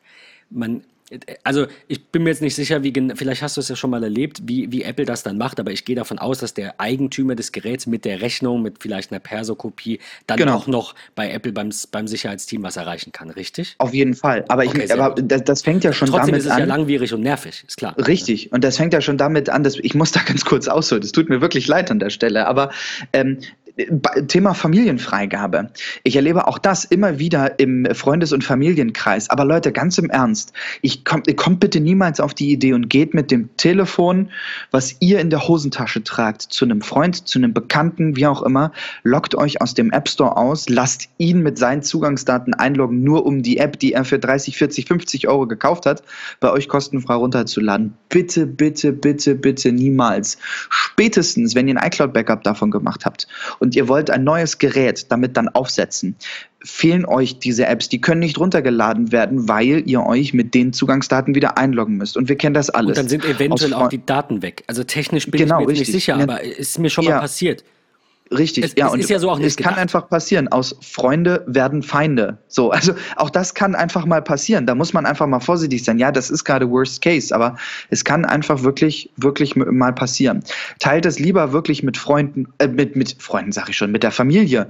Wenn ihr wirklich sagt, okay, ja, ich bin derjenige, der die meiste Kohle verdient, ich kaufe die Apps, äh, ich packe meine Frau mit in die Familienfreigabe, ähm, dann kann sie das Ganze, die, sich die Apps, die ich gekauft habe, halt auch irgendwie noch kostenfrei runterladen. Das ist eine super praktische Sache. Aber bitte niemals auf in Anführungsstrichen fremden Geräten mit einloggen. Das ist echt, echt böse. das hat man halt früher so gemacht, weil es diese Familienfreigabe noch nicht gab. Also ich kannte das auch so, dass eben viele die ID des Vaters oder der Mutter, also des, des, der, der des Familienoberhaupts ähm, da irgendwie eingetragen haben und darüber gingen dann alle Käufe und da kommt man dann an der Apps laden. Ja, ich habe häufig Probleme darin gesehen, oder die, die Kunden haben dann Probleme äh, geäußert, weil eben dann doch diese ID irgendwo noch für FaceTime oder für Nachrichten oder für iCloud, noch am schlimmsten für iCloud genutzt wurde, weil das Verständnis halt einfach nicht so ganz da ist, ähm, wo man dann welche ID einträgt. Das ist auch vollkommen in Ordnung, aber spätestens seit es die Familienfreigabe gibt, ist das ein No-Go und genau dafür gibt es die und die ist, finde ich, sehr gut durchdacht und funktioniert prima. Eine Apple ID ist deine eigene. De- Dein Perso gehört auch nicht drei Leuten. Und wenn du was kaufen willst über Papas, Mamas oder keine Ahnung wessen Karte, dann lass dir die Karte geben oder mach keine Ahnung, wie auch immer. Ähm, und äh, ja, wie, äh, wie gesagt, Hauptthematik waren ja irgendwie teure Apps, die man häufiger dann besitzen musste. War früher nervig. Wir sind da mittlerweile, ich weiß nicht, fünf, sechs Jahre davon weg. Ähm, kein Problem, einer kauft das, Thema erledigt. Worst Case, also wenn ihr wirklich mal auf einem, wie Patrick sagt, fremden, äh, entfernte Freunde, bekannte Gerät was installieren. Also ich mache das nicht. Wenn jetzt irgendwer zu mir kommt, mit dem ich kaum Kontakt habe und der irgendwie sagt, du hast die App, kann ich die haben? Nee, sorry, kauf sie dir. So, tut mir leid. Freunde sind bei mir tatsächlich in der Familienfreigabe drin. Also ich nutze die mit, mit sechs Personen. Ähm, allerdings halt mit allem. Ne? Die können dann auch den iCloud-Speicher für Backups nutzen und die Apple, das Apple Music-Abo nutzen und wir teilen uns das halt so. Äh, so wie wir dieses Bankpack teilen. Ne? Da hat ja auch keine Einsicht in irgendwelche, du jetzt nicht auf mein Konto und umgekehrt. Ja. Aber einer zahlt halt und die anderen profitieren davon. So, ist ja eigentlich eine tolle Sache. Worst Case, was mir einfällt, wenn man wirklich mal de den Fall hätte, dass man jemandem sagt, ja, ich mach das, dann tragt die Person halt in die Familienfreigabe ein, lad die App runter und dann schmeißt sie wieder aus der Familienfreigabe raus. Dann müsste die App zumindest eine Zeit lang laufen. Ich glaube 30 Tage oder so, wenn das jetzt, oder vielleicht irre ich mich und es sind nicht 30 Tage, aber lasst es. Also die, ich kenne sehr wenig Apps, die so viel kosten, dass die sich eben nicht jeder leisten kann. Wir reden hier davon, dass es mindestens ein 600-Euro-Telefon ist. Selbst gebrauchte oder das SE kosten noch 260 Euro. Da sollte man vielleicht nochmal 30 Euro für ein paar gute Apps einplanen und dann ist auch in Ordnung. Also ich verstehe auch den Anspruch nicht, dass Apps 79 Cent kosten und für immer laufen. Zum, genau, zumal es äh, den Entwicklern auch einfach wirklich schadet, wenn wir alles irgendwie scheren, einer kauft und 50 teilen, das, Äh, genau, das hat ja. auch nicht Sinn in der Sache. Und gute Software sollte man echt unterstützen. Ich habe früher auch anders gedacht. Äh, Ben ist da so ein bisschen auch mit Schuld dran, äh, das Ganze umgedacht zu haben. Aber nein, es ist, es I ist ja schon it. wichtig. Ja, es ist ja Nein, nun es mal ist- schon also, wichtig. Es ist ja nicht so, als würde ich irgendwas Sinnvolles programmieren und veröffentlichen, aber ich habe halt irgendwie, keine Ahnung, mit 14 angefangen zu programmieren und dachte, ich will unbedingt Anwendungsentwickler werden. Bin froh, dass ich das nicht bin, weil ich viel zu gerne mit Menschen zu tun habe und programmiere irgendwie mit Kaffee und das ist so ein super Stereotyp, aber mit, mit Kippe und Kaffee am Bildschirm sitzen für 10 Stunden. Das Witzige ist, mein Bruder, schon mein Bruder macht das jetzt. Mein Bruder ist jetzt Anwendungsentwickler und sitzt mit Kippe und Kaffee am Bildschirm den ganzen Tag. Also, nein, Spaß beiseite, aber ich mag den Kundenkontakt, ich bin froh über das, was ich tue, aber ich, ich komme so ein bisschen aus der Richtung und ähm, ich verstehe, wie viel, wie viel Arbeitszeit und Herzblut vielleicht auch in so Projekten steckt. Und ich denke, man sollte die Anbieter da auch unterstützen. Es mag da auch welche geben, die es übertreiben. Man kann darüber diskutieren, ob eine Creative Cloud 70 Euro kosten muss im Monat. Können wir gerne ein andermal machen. Alles gut. Aber wir reden jetzt hier so von einem Einmalkauf von einer App zwischen 99 Cent und irgendwie 7 Euro. Ähm, der iCloud-Schlüsselbund ist aber nicht die einzige Methode und vor allem hat nicht jeder einen Mac. Ähm, deswegen habe ich mal geschaut, wie das aktuell aussieht in den wichtigsten unter Windows verwendeten Browsern. Wir haben ja auch einige, einige Windows- und Android-Nutzer. Ähm, also Chrome und Firefox können das auch, so ähnlich. Äh, die synchronisieren, wenn ihr wollt, auch noch ein bisschen mehr. Zum Beispiel äh, Lesezeichen, die History. Ich glaube, Chrome und Firefox können auch offene Erweiterung, offene Tabs sogar. Also wie dieses iCloud-Ding, wo du dann siehst, welche Korrekt. Tabs sind auf anderen Geräten offen. Ja, genau. Das ist, denke ich. Äh, Habe ich früher auch mal genutzt. Also so in meiner Windows-Zeit beispielsweise, auch die ich beruflich einfach hatte, war es eine super praktische Sache, ähm, seine, seine Lesezeichen zu synchronisieren und wirklich auch seine Erweiterung. Also ich denke da so an so eine Art Color-Picker, die ich irgendwann mal gebraucht habe für einen WordPress-Blog, äh, weil ich irgendwie tatsächlich ja was haben wollte an, an das Farben. Das macht jetzt Divi. Äh, genau, Aber richtig. ja, nee, ja, eben exakt sowas, genau. Ja, oder wirklich halt einfach die, die Lesezeichen, die Erweiterungen und so, Adblock Plus, also, also alles das, was es damals irgendwie gab, was wichtig war und so, äh, darüber synchronisiert, weil war ja einfach, ne? Google-Konto einloggen, fertig. Ja, also ich, ich, wer, wer mich kennt und wer den Podcast hört, weiß, dass ich da so ein bisschen, ich will jetzt nicht sagen anti-Google bin, aber ich versuche meine, meine Google-Nutzung ein bisschen, bisschen runterzuschrauben. Und ähm, Google synchronisiert halt dann auch die Anmeldungen irgendwie Gmail und YouTube und, und schieß mich tot. Ähm, wir, wir verlinken euch das. Ähm, den, den Hilfeartikel von Google Chrome und auch den von, von diesem Firefox Passwortmanager, weil wir denken, das ist schon eine, eine sinnvolle Sache. Ja. Ähm, was hast du, hast du mitbekommen, wie das aktuell mit dieser Lücke im, im Mac-Schlüsselbund aussieht? Ansonsten müssten wir das jetzt überspringen, weil ich habe dazu nicht so viel gelesen, muss ich zugeben. Nee, ich habe auch nur gelesen, dass es die Möglichkeit geben soll, an, äh, ja, an die Passwörter auf dem Mac im Schlüsselbund irgendwie heranzukommen. Ähm, soll ja relativ zeitnah gefixt werden. Ich bin gespannt. Es gab ja nun äh, das Update auch für FaceTime äh, 12.1.4 und es gab auch so ein äh, Mini, Mini in Anführungsstrichen Update für den Mac, ein Gigabyte groß. Ähm, kann ich mir ehrlich gesagt nicht so ganz vorstellen, dass es nur ein FaceTime-Bug äh, äh, behoben ist. Vielleicht ist auch das raus. Mal gucken, was da wirklich so die Tage äh, kommt. Ich habe es jetzt natürlich bei mir nicht getestet. Ich hatte da so ein bisschen Angst. Ähm, also wie auch immer, man, das, was ich gesehen habe, war irgendwie so eine kleine App. Du klickst die doppelt an und die liest dann alles aus dem Schlüsselbund aus und das ohne, dass man ein Passwort eingibt. Das ist natürlich sehr, sehr unschön. Wir hatten es vorhin davon, es kann natürlich irgendwie immer sein, dass ähm, eben auch bei, bei Apple dann mal irgendwie was passiert. Von daher ähm, immer aufpassen. Also wir verlinken euch den Heise-Artikel dazu, wie das passiert ist. Da könnt ihr euch ein bisschen durchklicken. Aber geht davon aus, dass das zeitnah behoben wird. Genau. Ja, dann ähm, wären wir eigentlich jetzt beim, beim ähm, bei Passwortmanagern, die sich so nennen dürfen. Also ich will jetzt, ne, oh ja. Google, Google Chrome und Firefox und auch iCloud Schlüsselbund sind halt, das ist die Problematik daran, plattformabhängig. Also in, in Google kann ich halt nur die Google Login-Passwörter speichern und nicht zum Beispiel meine Kreditkartendaten oder sonst was. Ähm, und ich kann, also ich, äh, vielleicht die, ne? aber es ist jetzt eher dafür gedacht, diese ganzen Logins zu sichern und auch eben weitere Dinge, die den Browser betreffen, zu synchronisieren. Firefox genauso, iCloud-Schlüsselbund auch. Es gibt zwar sichere Notizen in, im iCloud-Schlüsselbund, ich kenne keinen Menschen, der die je benutzt hat, um ehrlich zu sein. Ähm, WLAN-Passwörter lassen sich darüber synchronisieren. Deswegen finde ich den iCloud-Schlüsselbund an sich toll. Man sollte den aktivieren, weil ja. dann wählt sich die Watch halt irgendwie bei den Nachbarn auch automatisch ins WLAN ein und braucht keinen kein Daten oder hat überhaupt eine Verbindung, wenn man nicht die LTE-Variante hat. Ähm, aber ein Passwortmanager bedeutet für mich, dass ich den möglichst plattformunabhängig nutzen kann, vielleicht sogar in einem Browser, bedeutet aber in der Regel auch, dass es eine Cloud-Lösung ist. Wir haben uns da zwei Dinge angeschaut, beziehungsweise ein, eine Sache angeschaut, weil die andere nutzen wir ja beide. Ähm, LastPass. LastPass ist so irgendwie die, also die behaupten Nummer eins, es kann sein, denn sie sind ein bisschen günstiger und meistens ist der Preis auch ausschlaggebend für die Anzahl der Nutzer. Ähm, die haben auch tatsächlich eine Free-Version.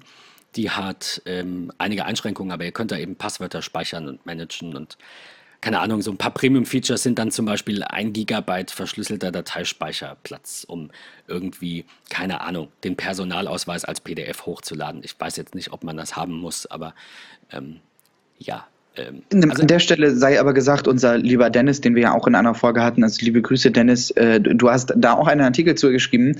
Ähm, es reicht im Grunde bei LastPass auf jeden Fall die kostenfreie Variante, äh, wie er so schön äh, sagte, dass das so wirklich für die Speicherung der Passwörter ähm, vollkommen ausreichend ist. Ich weiß ehrlich gesagt nicht, das konnte ich auch nicht finden, ob das ich sag mal, anzahltechnisch beschränkt ist. Ähm, aber das ist echt schon eine ganz gute Sache, ähm, dass man auch hier eine, eine Möglichkeit äh, hat. Äh, ansonsten sind es 2,63 Euro im Monat für LastPass. Also es sind 36 US-Dollar, die jährlich anfallen. Ähm, ist jetzt echt nicht die Welt und wie wir schon drüber sprachen, äh, es ist halt echt eine wichtige Sache. Ähm, ja, also wenn man das, das, Geld nicht ausgeben möchte, irgendwie, äh, dann lieber eine Free-Version als nix, aber immer dran denken, Free bedeutet über kurz oder lang, dass du das Produkt bist. Ich glaube nicht, dass LastPass irgendwas mit den Daten macht, so ist es nicht. Dennoch werden die natürlich trotzdem irgendwie Nutzerzahlen oder sonst irgendwas, Browseraufrufe und was auch immer verkaufen. Also immer dran denken, wenn du nicht für das Produkt zahlst, bist du das Produkt. Deswegen, wenn LastPass, würde ich sagen, dann vielleicht auch einfach 2,60 Euro im Monat. Das ist ein halber Kaffee bei Starbucks, weniger eine halbe Schachtel kippen. Man sagt immer, oh, das ist so viel, ich zahle da 3 Euro. Ich verstehe, dass sich das läppert. Dann hat man Netflix, dann hat man Amazon Prime, dann hat man Google Drive, dann hat man da noch einen Speicher. Natürlich ist es irgendwann viel, aber wir leben in einer durchdigitalisierten Welt und es wird immer mehr. Und ähm, wir, wir, wir brauchen das, denke ich. Also wir brauchen das generell gar nicht. Wir, wären vielleicht sogar ohne Computer besser dran, aber wir können uns dem nicht entziehen. Wir müssen sowas nutzen. Ähm, wenn wir Computer nutzen, und das müssen wir, ich kenne wenige Berufe, in denen das nicht der Fall ist, also klar, einige handwerkliche, aber da fällt mir diese, diese äh, App ein, die über die Kamera die Anzahl der Baumstämme und die Durchmesser und das Alter der Bäume erkennt. Also selbst diese Bereiche, wo man sagt, ja, ein Baumpfleger, was braucht der ein iPad? Ich habe einen, einen, Kunden, der Baumpfleger ist, der liebt sein iPad, äh, iPad Pro. Von daher äh, unterschätzt es nicht, wie schnell es gehen wird, dass auch irgendwie so das letzte, äh, das, das Dorf Galliens da noch irgendwie äh, fällt. Ja. Also ich denke, dass das durchaus realistisch ist. Wir verlinken euch den, äh, die, den oder die Artikel von, von Dennis zu LastPass. Ich will aber an der Stelle noch eine Sache anmerken und zwar Soweit ich das weiß, soweit ich das recherchieren konnte, wurde LastPass mehrere Male gehackt. Es sind zwar nie Daten aus diesen Vaults, aus diesen Tresoren abhanden gekommen, bin ich jetzt nicht ganz sicher, aber ich habe nichts dazu gefunden, glücklicherweise. Aber es gab da schon einige Hacks. Die, die, und ich sage es halt echt ungern, aber die, die noch nie gehackt wurden, zumindest ist davon nichts öffentlich, äh, sind, sind One Password. Und das ist einer der Gründe, warum ich die gerne nutze. Ähm, One Password gibt es, und das ist so der, der große Unterschied, wenn wir jetzt hier die Brücke spannen, gibt es nicht als Free-Version. Das heißt, man kann zwar noch irgendwo und irgendwie auch die App kaufen, und ähm, wir haben auch die Frage gerade im, im MetaMost eben bekommen, was, äh, wie da so, wie soll ich sagen, der, der, der beste Weg ist, weiterzumachen. Also Marco schreibt irgendwie, er hat äh, er hat zweimal für One Password gezahlt, hat aktuell die neueste Version von One Password 6, das aber schon in Version 7 erschienen ist und die läuft noch und ähm, er ist irgendwie nicht sicher, ob er, oder er ist eigentlich eher sicher, dass er nicht in die Cloud will und hat aber jetzt Angst, irgendwie für eine Version 7 nochmal zu zahlen und dann geht die nur noch ein Jahr. Das kann ich, können wir natürlich schwer beantworten, weil wir nicht wissen, wohin der, der was das Ziel von One Password ist. Ähm, aber ich kann für mich sagen, nach, ich weiß nicht, ich, sechs Jahren, sieben Jahren, die waren mal in so einem Mac-Heist-Bundle in Version 1 oder 2. Ich nutze das ewig. Da ist noch nie was abhanden gekommen, da ist noch nie was schiefgelaufen. Es gab keine Probleme, also ich hatte keine Probleme mit irgendwelchen Upgrades oder verlorenen Passwörtern. Es wurde stetig sehr, sehr gut erweitert im Funktionsumfang und in der Sicherheit. Ich habe mal so ein, so ein Sicherheits- ähm, ähm, äh, PDF irgendwie, ne, über deren Security-Dinger äh, äh, hier gelesen. Und die scheinen sehr, sehr, sehr, auf, auf einem sehr hohen Niveau das Ganze zu betreiben selbst der Umzug von einem amerikanischen Server auf einem europäischen Server läuft problemlos. Support anschreiben, richtig. Umzug klappt. Also e, echt eine richtig geniale Sache. Und ähm, das ist, glaube ich, auch ganz wichtig. Wo sind die Server? Und es gibt europäische Server, es gibt amerikanische Server. Ähm, dann hat man halt onepassword.com oder onepassword.eu. Also es ist schon eine geile Sache. Äh, kann man einfach äh, wechseln oder wechseln lassen. Ähm, super netter Support, egal was eigentlich ist. Man wendet sich an die. Ähm, ich habe tatsächlich den mal geschrieben, weil ähm, ich habe einen Login äh, hinterlegt und da gab es zur jeweiligen Seite gab es kein äh, Bild. Also für diejenigen, die OnePassword nicht nutzen, klein, kleiner äh, Funfact draußen, hinterlegt man sein, ich sage jetzt mal Twitter-Login, ähm, Benutzername, Passwort, dann äh, ist dort in dieser gesamten Übersicht auch das äh, Twitter-Favicon äh, von der Homepage dann mit drin. Es gibt natürlich Seiten, wo es nicht ist. Ich den aber geschrieben und gesagt, hey, da gibt es ein Favicon, gibt es eine Möglichkeit, das einzubauen Sie haben es eingebaut. Äh, also ist irgendwie ganz witzig, ja, aber ein toller Support, Antworten schnell, zuverlässig, ähm, echt, echt eine nette Sache. Absolut. Äh, Preise ist, ich meine, also das darf jeder gerne anders sehen, aber das sind 2,65 Euro plus Steuern im Monat, das sind so knapp über 3 Euro. Ähm, finde ich jetzt tatsächlich nicht viel. Dafür kann man die Apps nutzen auf dem Mac, auf iOS, Windows, Android, Linux, Chrome Und OS. Die sind so gut. Und die Apps sind, sind unendlich ah. schön. Und, und vor allem fällt mir gerade ein, die sind auch, was Betas angeht. Also irgendwie, es ist WWDC, da sind die teilweise auch schon, glaube ich, Partner gewesen, die neue Funktionen ja. vorstellen, einmal oder so. Und ähm, die ein, zwei Tage später haben die im Twitter-Stream schon den Dark Mode gehabt, obwohl der noch nicht raus war. Und den, keine Ahnung, die Passwort-Autofill-Integration, hier diese iOS 12-Geschichte, sofort irgendwie ähm, äh, irgendwie weiterentwickelt und sich schon Gedanken gemacht, bevor es Inklusive WatchApp. Auch eine geile Sache für diejenigen, die Zwei-Faktor-Authentifizierung nutzen. Ähm, eine echt geniale Sache. Mein ähm, One-Password auf der Apple Watch ist voll mit Zwei-Faktor-Authentifizierung, die ich für die Arbeit brauche, die ich für Accounts brauche und so weiter. Und das ist geil. Das ist richtig cool. Hast du was da drin in deinem, äh, in deinem TOTP? Was? Also Zwei-Faktor-Authentifizierung, TOTP. Hast ja. du da bei dir äh, was, was drin auf der One Password äh, Apple Watch? Äh, nee, achso, nee, ich verwende die Watch-App tatsächlich gar nicht. Aber ah, einfach okay. aus dem Grund, dass ich jetzt, das regt mich jetzt dazu an, mal ein bisschen umzudenken. Es macht ja schon Sinn, wenn ich vielleicht mal nur die Watch dabei habe, die nötigsten zwei, drei Dinge da auf der Watch zu haben. Also ich sollte mir da vielleicht mal Gedanken Definitiv. drüber machen. Ja, es fängt auch schon an, also beispielsweise mein Business-Account auf Instagram ist mit Zwei-Faktor-Authentifizierung äh, hinterlegt. So, das ist eine super praktische Sache. Äh, ganz doof, früher mein Blizzard-Account für World of Warcraft ähm, äh, ist auch Zwei-Faktor-Authentifizierung gewesen. Gab's, ne, war früher so als musst du unbedingt nutzen, Google Authenticator. Äh, ja, pff, kann man machen, aber nö, liegt halt bei Google, wollte ich nicht. Also auch in One Password rein. Das ist eine ganz praktische Sache und ich finde es umständlich. Du musst das iPhone rausholen, du musst das iPhone entsperren. Äh, du musst es dir raussuchen, klickst drauf, dann äh, hast du die ganze Übersicht deiner jeweiligen Daten und dann wird dort das, die Zwei-Faktor-Authentifizierung angezeigt. Ähm, ich habe es bei mir einfach auf der Watch. Ich klicke auf die Seitentaste, bin im Dock, One Password auswählen. Ich wähle aus meiner Zwei-Faktor-Authentifizierung aus Ready. Mega cool. Also echt schön. Ähm, Habe ich übrigens auch einen Bug gemeldet, den sie behoben haben. Ganz cool. Ja, ich hatte auch äh, öfter mal mit denen irgendwie Support-Kontakt, entweder um was zu melden oder jetzt bei Twitter ein Feature-Request. Es gibt, ähm, also man kann mehrere Tresore logischerweise anlegen, kann die auch teilweise teilen. Und ähm, was ich habe ist, ich habe einen Business-Account und habe da auch Tresore von Kunden oder für Kunden drin, in denen dann deren Passwörter gesichert sind, auf die die Zugriff haben. Das funktioniert dann so, ein Business-Account kostet irgendwie 7 Euro netto im Monat und dafür kann man dann, keine Ahnung, 10 oder ich glaube, ich habe noch einen älteren, 20 Gäste einladen. Jeder Gast kriegt einen Tresor und den sehe ich. Das heißt, der Kunde muss verstehen, bitte da nichts Privates eintragen, da geht es um die IT-Zugangsdaten und um nichts anderes. Ähm, und die, diese Gastkonten kosten nichts. Also klar, ich könnte weitere Nutzerkonten erstellen, die kosten wieder 7 Euro, aber diese Gastkonten kosten nichts. Und jeder Business-Nutzer kriegt auch noch zusätzlichen kostenlosen Family-Account. Das heißt, ich habe einen Business-Account und dieser Business-Account ähm, kostet mich 7 Euro im Monat und den zahlt die Firma. Und dafür kann ich auch privat mit der Familie ähm, kann ich auch One Password nutzen. Übrigens sehe ich gerade, ich habe nämlich hab ein, kleines, ein kleines Problem, ein kleines Manko beim Umzug von COM auf EU im Zuge mit dieser Business-Umstellung. Ein Manko. Ich hatte einen älteren One Password Families Account, einen Early Adopter Account. Der war günstiger. Gut, er kostet mich jetzt nichts, also da kann ich nicht meckern. Er hatte aber sieben Familienmitglieder. Und das wäre ganz cool gewesen, um da eben noch zwei Freunde einzuladen ähm, oder drei, ich weiß gar nicht, wie viele Accounts in Benutzung sind. Auf jeden Fall reicht es nicht. Ähm, ich sehe jetzt gerade auf der Webseite, dass weitere Familienmitglieder für 95 Cent hinzugebucht werden können.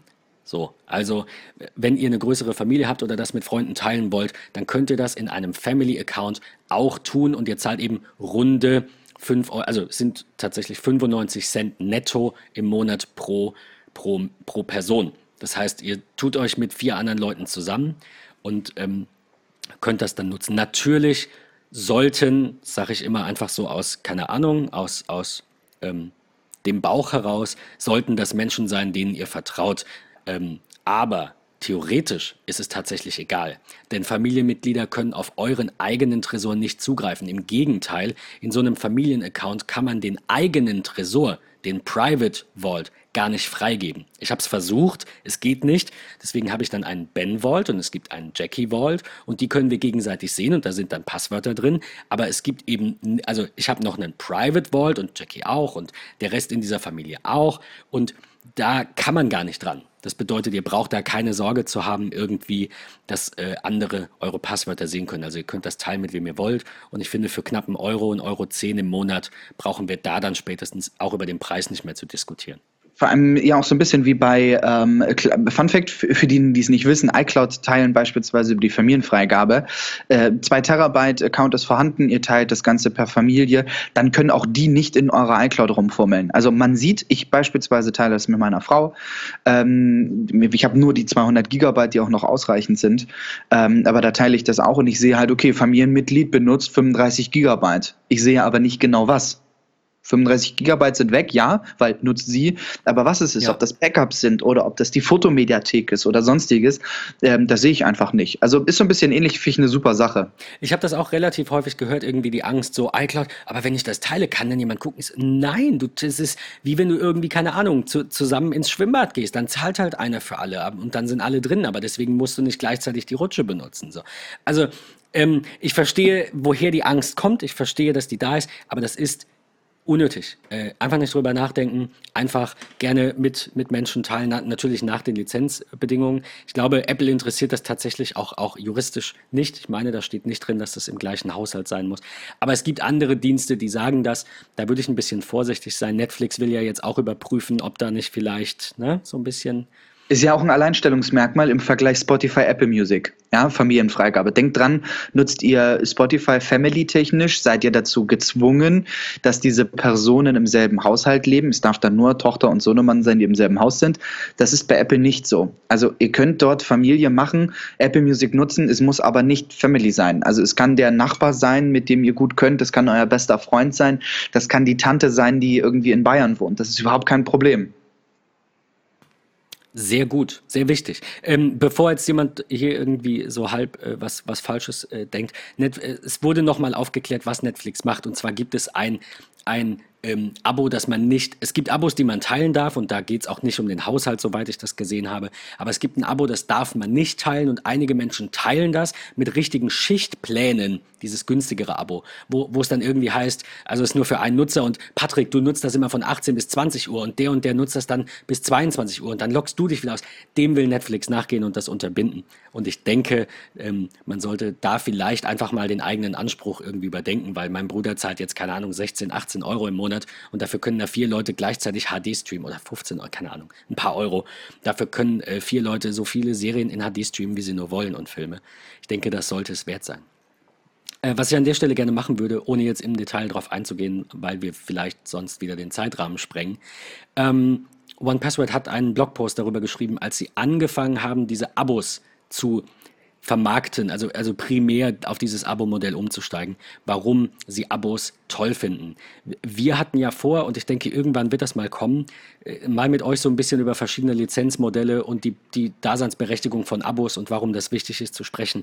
Falls ihr euch vorab mal Gedanken darüber machen wollt, könnt ihr das am Beispiel OnePassword und an diesem Beispiel dieses Blogbeitrags durchaus ganz gut tun. Der ist sehr ausführlich und beschreibt, warum es mehr Sinn macht, ein, ein kleiner Auszug daraus ist zum Beispiel, vorher musste der Nutzer immer schauen, dass er auf allen Geräten die Apps aktuell hält, also auch lizenztechnisch. Du konntest also nur für den Mac kaufen oder für Windows oder beides. iOS kostete extra und dann gab es noch Premium-Features. Hast du Android, dann gibt es vielleicht ein Bundle. Ach nee, Moment, ja. Bundles gibt es nicht, weil ihr merkt, es wird kompliziert. Abo bedeutet, deine Lizenz ist an den Account gebunden, nutze einfach alles, was du willst. Also Abos haben auch durchaus Vorteile. Und falls ihr darüber ein bisschen was lesen wollt, haben wir den Link für euch parat. Meine absolute Nummer 1 Funktion von OnePassword, ich habe es vorhin schon kurz gesagt, ist dieser Watchtower. Der macht nämlich ähm, ziemlich viele Dinge sogar, die, die unter dieser Kategorie zusammengefasst sind. Der schaut, habt ihr veraltete, also beziehungsweise, ich weiß nicht, welche Funktion jetzt irgendwie Watchtower genau zuzu, zuzuschreiben sind. Aber der zeigt euch an, welche Passwörter veraltet sind, welche Passwörter ihr doppelt benutzt, was ihr natürlich nicht tun solltet, hatten wir geklärt. Ähm, was er aber eben auch macht, sind, sind zwei ganz wichtige Dinge. Und zwar erstens zeigt er euch an, äh, in Zusammenarbeit mit Have I Been Pwned, ob irgendwelche eurer Passwörter da in der Sammlung auftauchen. Und ohne jetzt da auch ins, ins Detail zu gehen, natürlich übermitteln die nicht euer Passwort im Klartext an diese Seite, sondern ich glaube, ich habe es grob im Kopf, ich glaube, die nehmen die ersten vier Zeichen, ähm, verschlüsseln die, schicken diesen verschlüsselten String an die Seite und dann sagt die Seite, ja, könnte mir bekannt vorkommen, ich schicke dir mal alles zurück, was so ähnlich klingt und die tatsächliche Bearbeitung findet lokal auf eurem Gerät statt und eben nicht irgendwo auf Servern in der Cloud. Und ähm, ja, und, und ähm, da, das ist für mich absolut ein, ein Nummer 1 Feature. Das wird auch von Night 5 Mac irgendwie auf jedem ja. Artikel, der irgendwie mit Sicherheit zu tun hat. Die haben sicherlich eine Kooperation, One Password und wir nicht. Deswegen ist das keine Werbung an der Stelle, sondern tatsächlich, ich bin einfach ein One Password Fanboy, weil die geile Produkte machen. Fertig. So, ganz einfach. Ist es so. Ich kann es einfach so blind unterschreiben. Es ist eine gute Software. Es ist ein guter Support. Jeden Cent und jeden Euro, jeden Dollar, was auch immer wert. Wirklich, wirklich gut. Und wie gesagt, äh, Apps für alle möglichen Geräte, also auch da, äh, man kann es auch im Browser nutzen. Ähm, das ist schon eine ziemlich gute Sache. Ach, und äh, ich sehe gerade noch, Watchtower zeigt euch eben auch ähm, äh, Compromised Logins an. Also es gibt einmal das, dass er irgendwie sagt, pass auf, Dropbox-Passwörter wurden geklaut, dann seht ihr über eurem Dropbox-Login so einen roten Banner. Achtung, Achtung, ähm, guckt ihr das mal an. Und er schaut halt auch nach einzelnen Passwörtern, die nichts, also wenn irgendwer auf der Welt das Passwort Sommer 2018 benutzt hat, kannst du davon ausgehen, es ist keine gute Idee, das zu benutzen, weil es eben in irgendeinem Wörterbuch oder in einer Passwortliste steht. Deswegen Passwörter generieren, auch das macht äh, One Password super, man kann die Länge einstellen, die Anzahl der Sonderzeichen. Und das für jede Seite ein einzelnes und dann ist man eigentlich schon auf der sicheren Seite. Auf ich jeden hoffe, du, du machst das. Ja. Du, du hast das ja eigentlich fast schon. Ja, ich bin, hab, das ist so das, was ich die ganze Zeit eigentlich mitgedacht habe. Ich habe es mir eben nochmal auf die To-Do-Liste geschrieben. Ich werde es die nächste Woche spätestens fertig machen. Ich hole mir nochmal alles in One Password. Ich ziehe dahin, also komplett in Anführungsstrichen nicht um, aber ich nehme die Daten da auf jeden Fall mit auf. Ich schaue nochmal, wo sieht es aus, wo ist ein Passwort, was wirklich älter ist, was mal geändert werden sollte, was vielleicht nicht Buchstaben, Zahlen, Sonderzeichen jeglicher Art sind und dann werde ich neue generieren und werde das mal alles äh, fertig bauen. Das ist äh, mein Ziel für die kommende Woche. Ich habe tatsächlich meinen ähm, mein Safari-Schlüsselbund, also die, ich nutze den iCloud-Schlüsselbund weiterhin, weil das ganz toll ist für WLAN und so. Aber meine Passwörter werden nicht mehr da drin gespeichert, neue. Also dieses, dieser Haken in Safari ist einfach raus. Und ähm, wenn ich doch noch mal ein älteres bräuchte, kann ich den ja reinmachen, mich da einloggen und es dann in One Password speichern. Aber ich habe schon seit Jahren immer in beiden gespeichert und mich jetzt halt mit der Integration in iOS einfach mal gefragt, wofür überhaupt noch. Und ähm, bin eben zu dem, zu dem Schluss gekommen, dass das nicht unbedingt sein muss. Herrlich. Ach, das ist gut. Äh, ganz kurz, bevor wir noch zwei Minuten über Zwei-Faktor-Authentifizierung sprechen und das damit abrunden. Es gibt noch eine lokale, rein lokale Alternative. Es gibt bestimmt noch mehr, aber die, die wir gefunden haben, die viele Menschen nutzen, das ist KeyPass. Ist eine lokale Alternative, keine Cloud-Lösung. Habt ihr dann alles auf eurem USB-Stick oder auf einer SD-Karte, müsst das da ausführen. Also wir, wir gehen da nicht so sehr drauf ein, weil wir halt einfach von der Sicherheit und von der Qualität von One Password überzeugt sind und weil sehr, sehr viele Menschen auch von LastPass überzeugt sind bei mir war da halt so ein bisschen, keine Ahnung, schon immer One-Password-Nutzer und LastPass wurde gehackt. Oh, oh, ich habe Angst, aber es nutzen so viele Menschen, es ist wohl auch nichts Schlimmes abhanden gekommen. Also das deckt, denke ich, die, die beiden decken einen großen ähm, einen großen Bereich ab und wir, wir wollen unsere Passwörter ja auch auf unserem iPhone nutzen. Wie willst du einen USB-Stick ans iPhone anschließen und in KeyPass da was auslesen? Also für mich ist das nicht ausreichend im Zeitalter der 100 Geräte, die jeder besitzt. Von daher gehen wir da jetzt nicht im Detail ähm, drauf ein. Ja. Patrick, nochmal zum Abschluss. Ähm, mhm. Zwei-Faktor-Authentifizierung. Gar kein super anstrengendes und zeitintensives Thema, aber du hast es gerade schon angesprochen. Vielleicht ja. führst du uns da mit zwei, drei Sätzen mal ganz kurz durch. Ja, Zwei-Faktor-Authentifizierung. Warum, wieso, weshalb, wie funktioniert das? Ich möchte das gerne mal am Hand, äh, anhand der Beispiele de, tatsächlich der Apple ID machen.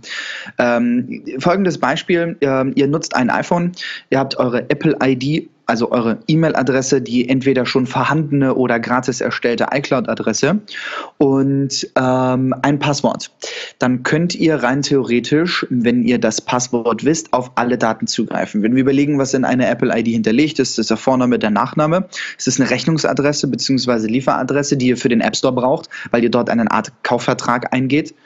Ähm, und natürlich auch Zahlungsdaten, Kreditkartendaten, äh, die Handynummer steht dort mit drin. Also schon relevante, wichtige Informationen. Äh, ich, ich, vergleiche das immer gerne mit dem Beispiel der EC-Karte. Äh, ihr habt ein Konto und ihr bekommt eine EC-Karte dort so oder generell eine Karte mit einem vierstelligen PIN. Jetzt könnte rein theoretisch jemand euch über die Schulter schauen, eine Kamera irgendwo anbringen, raubt euch dann aus, hat die Karte und hat nur vier Zahlen. Vier Zahlen. Das heißt 9999 Möglichkeiten. Nein, 10.000 Möglichkeiten. Ich weiß nicht, ob es immer die Null gibt, aber also bestimmt. Ja, ja gen genau. So. Richtig. Äh, von daher komme ich mit diesen Daten dann daran. Jetzt hat man sich gedacht, im, äh, Alter, im Zeitalter von, oh, Sicherheit wird immer wichtiger, Digitalisierung wir müssen eine Möglichkeit schaffen, dass dieser Account, wenn ich die Kombination aus E-Mail-Adresse und Passwort irgendwo eingebe, noch bestätigt werden muss. Und das funktioniert per SMS, indem ein sechsstelliger automatisch generierter Code von einem System, der eine gewisse Zeit gültig ist, ähm, dann per SMS verschickt wird. Den kann ich dann eintragen und dann ist dadurch der Account sozusagen durch. Ähm, funktioniert auch auf anderen Geräte übergreifend äh, beispielsweise. Sprich, genau. ihr kauft euch ein iPad, habt nur das iPhone, wollt dann äh, euch auf dem iPad einloggen, sagt er, ja, du, du hast ja ein anderes Gerät, wir sparen uns die SMS, ist also noch sicherer als eine SMS. Ähm, bitte entsperre sperre jetzt dein anderes Gerät, dort kommt eine Nachricht, du sagst erlauben, bekommst den sechsstelligen Code, tippst ihn ein und fertig. Ich wünsche es mir tatsächlich für meine Karte, EC-Kreditkarte, ich stehe am Automaten, Karte rein, PIN eingegeben und spätestens, wenn ich sage, ich will 50 Euro abholen, dann sagt er, jo, jetzt hast du eine SMS bekommen, gib die sechs Zahlen ein, ansonsten kriegst du keine Knete. Ich denke tatsächlich, dass wir beide als Banknutzer da so ein bisschen näher dran sind und sollte da in der Richtung was kommen, werden wir das im Podcast, denke ich, noch mal ein bisschen ausführlicher aufgreifen, warum das wahrscheinlich die sicherste Bank, ja. äh, Banking, das sicherste Banking-Erlebnis der Welt ist. Ähm, es ist ja so, dass die schon diesen Kreditkartencode, diesen dreistelligen alle fünf Minuten neu generieren. Die CVC-Nummer, ja. Genau, die CVC-Nummer, aber die PIN von der EC oder äh, von, der, von der Maestro oder Mastercard, die eben noch nicht. Aber ich denke, das ist eine Frage der Zeit. Du hattest gerade cool, gesagt, ja. bei Apple war das auch so, die verschicken SMS. Das ist so eine von drei Zwei-Faktor-Möglichkeiten, die mir gerade einfallen. Also entweder ein Code per SMS oder E-Mail ist natürlich potenziell ein bisschen unsicherer. Deswegen die zweite Methode, die du nanntest, ist dann, Apple ist ja umgestiegen auf diese Codes, die auf anderen Geräten angezeigt werden, primär. Und wenn das nicht geht, dann alternativ SMS. Ähm, dann ähm, äh, das ist natürlich eine, eine sicherere Methode, ähm, weil SMS und E-Mails abgegriffen werden können und, und diese Codes eben nicht, weil die tief ins System verankert sind. Und die, ähm, die dritte Möglichkeit ist, und da bietet sich OnePassword oder eben auch andere Passwortmanager an, man kann ähm, für diese Zwei-Faktor-Authentifizierung auch eine App benutzen. Es gibt sogar Hardware, die das kann, aber darauf gehen wir heute nicht ein. Es gibt, ähm, gibt verschiedene Apps. Wir haben einen Artikel von 9to5Mac für euch zusammengestellt, die natürlich auch in diesem Artikel, der gerade erst irgendwie anderthalb, zwei Wochen alt ist, ähm, auch One Password primär loben für diese grandiose Integration.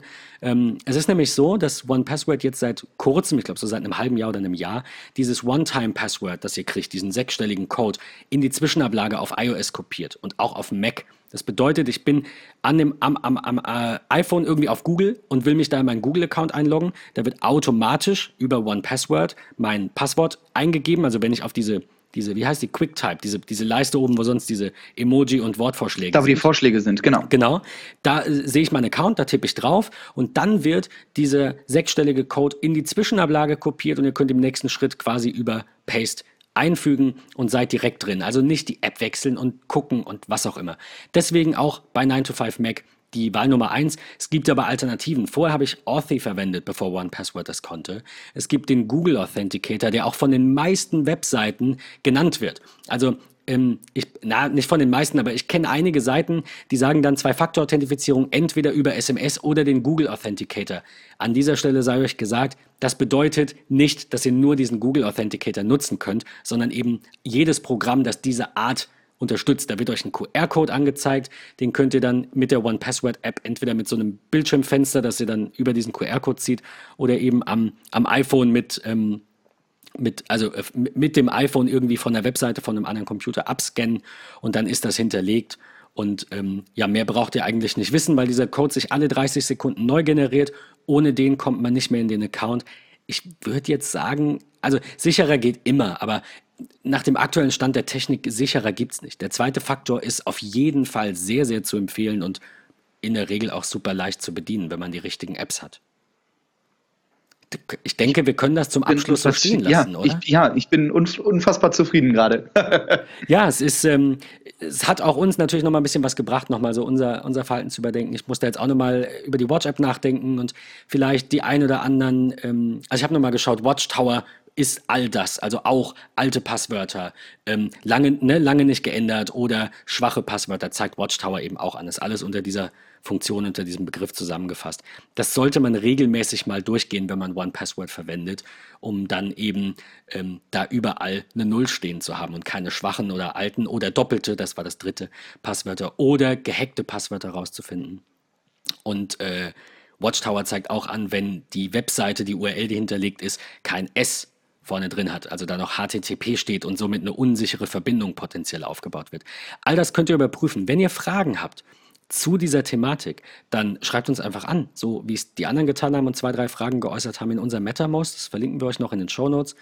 Und ähm, ich hoffe, dass wir mit diesem äh, Beitrag euch ein bisschen sicherer im Netz machen konnten. Wenn, wie gesagt, wenn Fragen sind, äh, Anregungen, Anmerkungen für vielleicht auch eine weitere Folge, weil ihr einen Teil dieser Thematik noch ein bisschen genauer wissen wollt oder noch Alternativen kennt, sagt uns Bescheid. Wir freuen uns immer auf Feedback. Und die iTunes-Rezension bitte nicht vergessen. Das äh, hilft uns auch so ein bisschen, eben unsere äh, Beiträge ein paar mehr Menschen zugänglich zu machen und das Internet auch für die ein bisschen sicherer zu machen. Cool. In diesem Sinne, denke ich, ähm, haben wir eine bis schöne Runde Folge Samstag. gemacht. Ja. Bis, äh, genau, bis nächsten Samstag, dann hoffentlich mit Matthias. Vielen Dank. Sehr gerne. Bis dann. Ciao, Patrick. Ciao.